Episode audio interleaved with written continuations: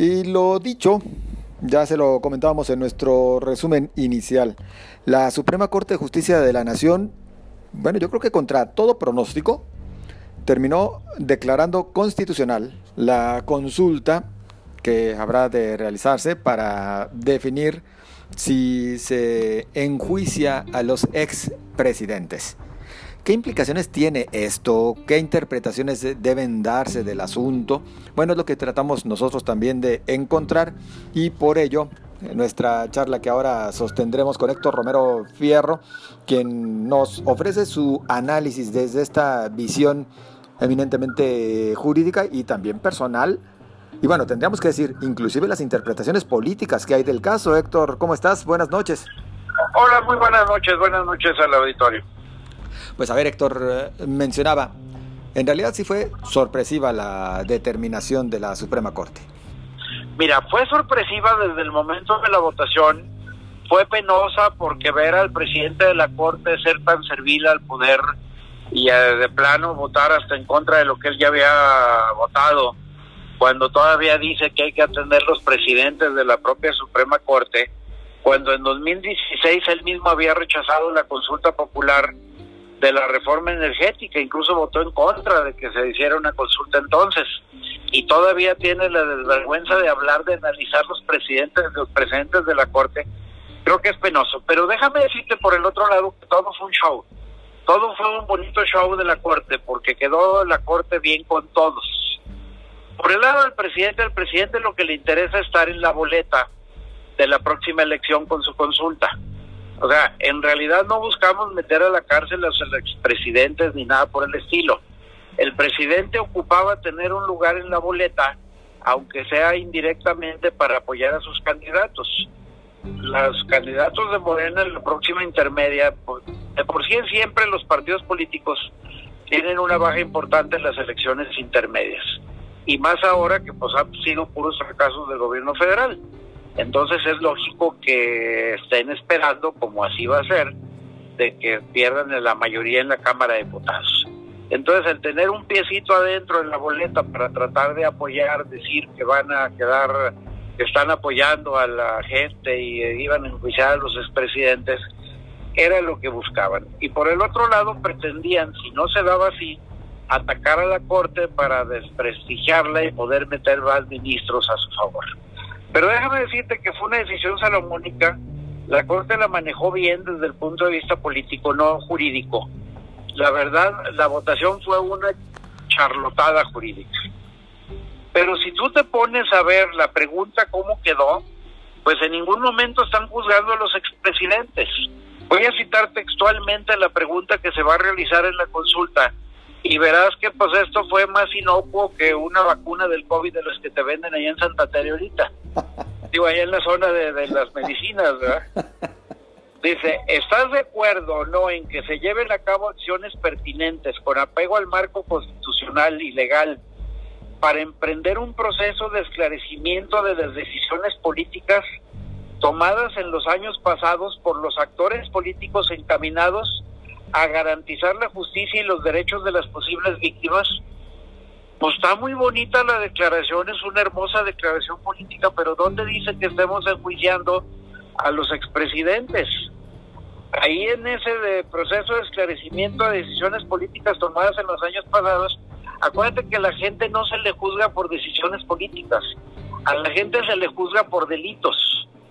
Y yo sigo insistiendo, si hay delitos que los juzguen, si hay delitos que los denuncien desde la Fiscalía.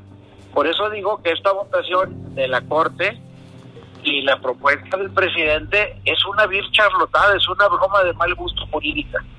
Pero sí fue penosa porque lo que sí tengo que reconocer es la ministra Norma Piña, de la que yo tenía dudas de que fuera a, a votar porque al final de cuentas, quieras o no, pero ella llega con el apoyo de Andrés Manuel.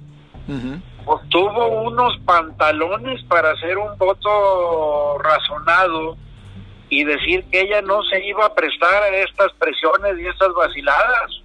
Fíjate lo que dice, mi responsabilidad hoy es determinar sobre la constitucionalidad de la pregunta en cuestión, es a lo que se refiere la constitución.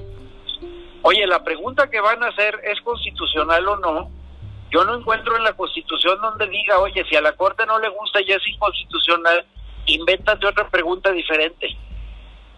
La, la, la pregunta para validez de la, de, la, de la Suprema Corte es, la pregunta que mandó el presidente por conducto del Senado, ¿es constitucional o no?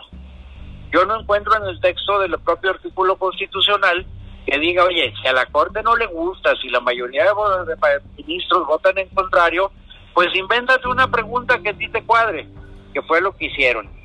Y dice, mi responsabilidad hoy determinar sobre la constitucionalidad de la pregunta en cuestión, mi obligación constitucional es votar por cumplir con mi deber, no ceder a más presiones que de las que provienen de mi mandato como jueza. Fíjate todo el, el mensaje que nos manda la sociedad Imagínate la presión que hubo del presidente y sus secuaces estos días contra los ministros de la Corte para que votaran en el sentido que votaron. Me extrañó que dos o tres ministros eh, se abrieran, ¿eh? dio pena. Y dice, dice todavía la, la ministra Norma Peña, los jueces constitucionales no somos nombrados para tener popularidad. Nosotros no, nunca el Poder Judicial, nunca las fiscalías. La Suprema Corte tiene que garantizar la Constitución y los derechos humanos, aún en contra de las mayorías. Fíjate qué palabras tan profundas, cómo nos ubica. Y una ministra que te digo, yo pensé que iba a votar en sentido contrario. Mi respeto, si he estado en Plaza de Toros, me paro y la saco en hombros de la plaza. Oye, Héctor, eh, bueno, pues ya nos has dicho inclusive las implicaciones eh, políticas que esto trae consigo. ¿Se sienta algún precedente que después eh, pueda llegar a lamentarse en nuestro país, como se comentó en su momento? Mira, yo no creo, porque al final de cuentas cada pregunta tendrá que pasar por este tipo de análisis de constitucionalidad de la pregunta. Precedente no, porque estos asuntos no crean precedentes. Aunque insisto, hay precedentes porque ya se votaron anteriormente en la Corte, pero no crean jurisprudencia ni nada. Y el tema es que, pues así como votó en contra Saldívar la vez pasada y ahora vota a favor, y todavía lo vemos con una cara de apanicado cuando los ministros empezaron a votar a favor, a favor, a votar, de, que el, el, proyecto se votara en, en, el sentido en el que iba. Esto es declarando la inconstitucionalidad de la pregunta. Y lo que se hizo en la Corte fue votar si el procedimiento era legal y luego en segundo lugar calificar la pregunta para regresarle y replantear una pregunta que insisto no lo encuentro en el texto constitucional. Entonces, hablamos de que todo queda igual. Hay quienes ahora también comentan algo. Como queda la pregunta, abre paso o da pie a que inclusive López Obrador pudiese ser en su momento sometido a juicio por actos o decisiones políticas de antaño. Nunca hemos quitado la posibilidad de que al acabar su mandato antes el presidente sea enjuiciado por un montón de delitos y de responsabilidades patrimoniales y de otra naturaleza que está cometiendo. Que no se les olviden los señores de Morena. Los carniceros de hoy serán las reces de mañana. Bueno, pues ahí tiene la, la, acotación. ¿Algo que nos falte por referir a propósito de este análisis de lo que hoy ocurrió en la Suprema Corte, estimado Héctor?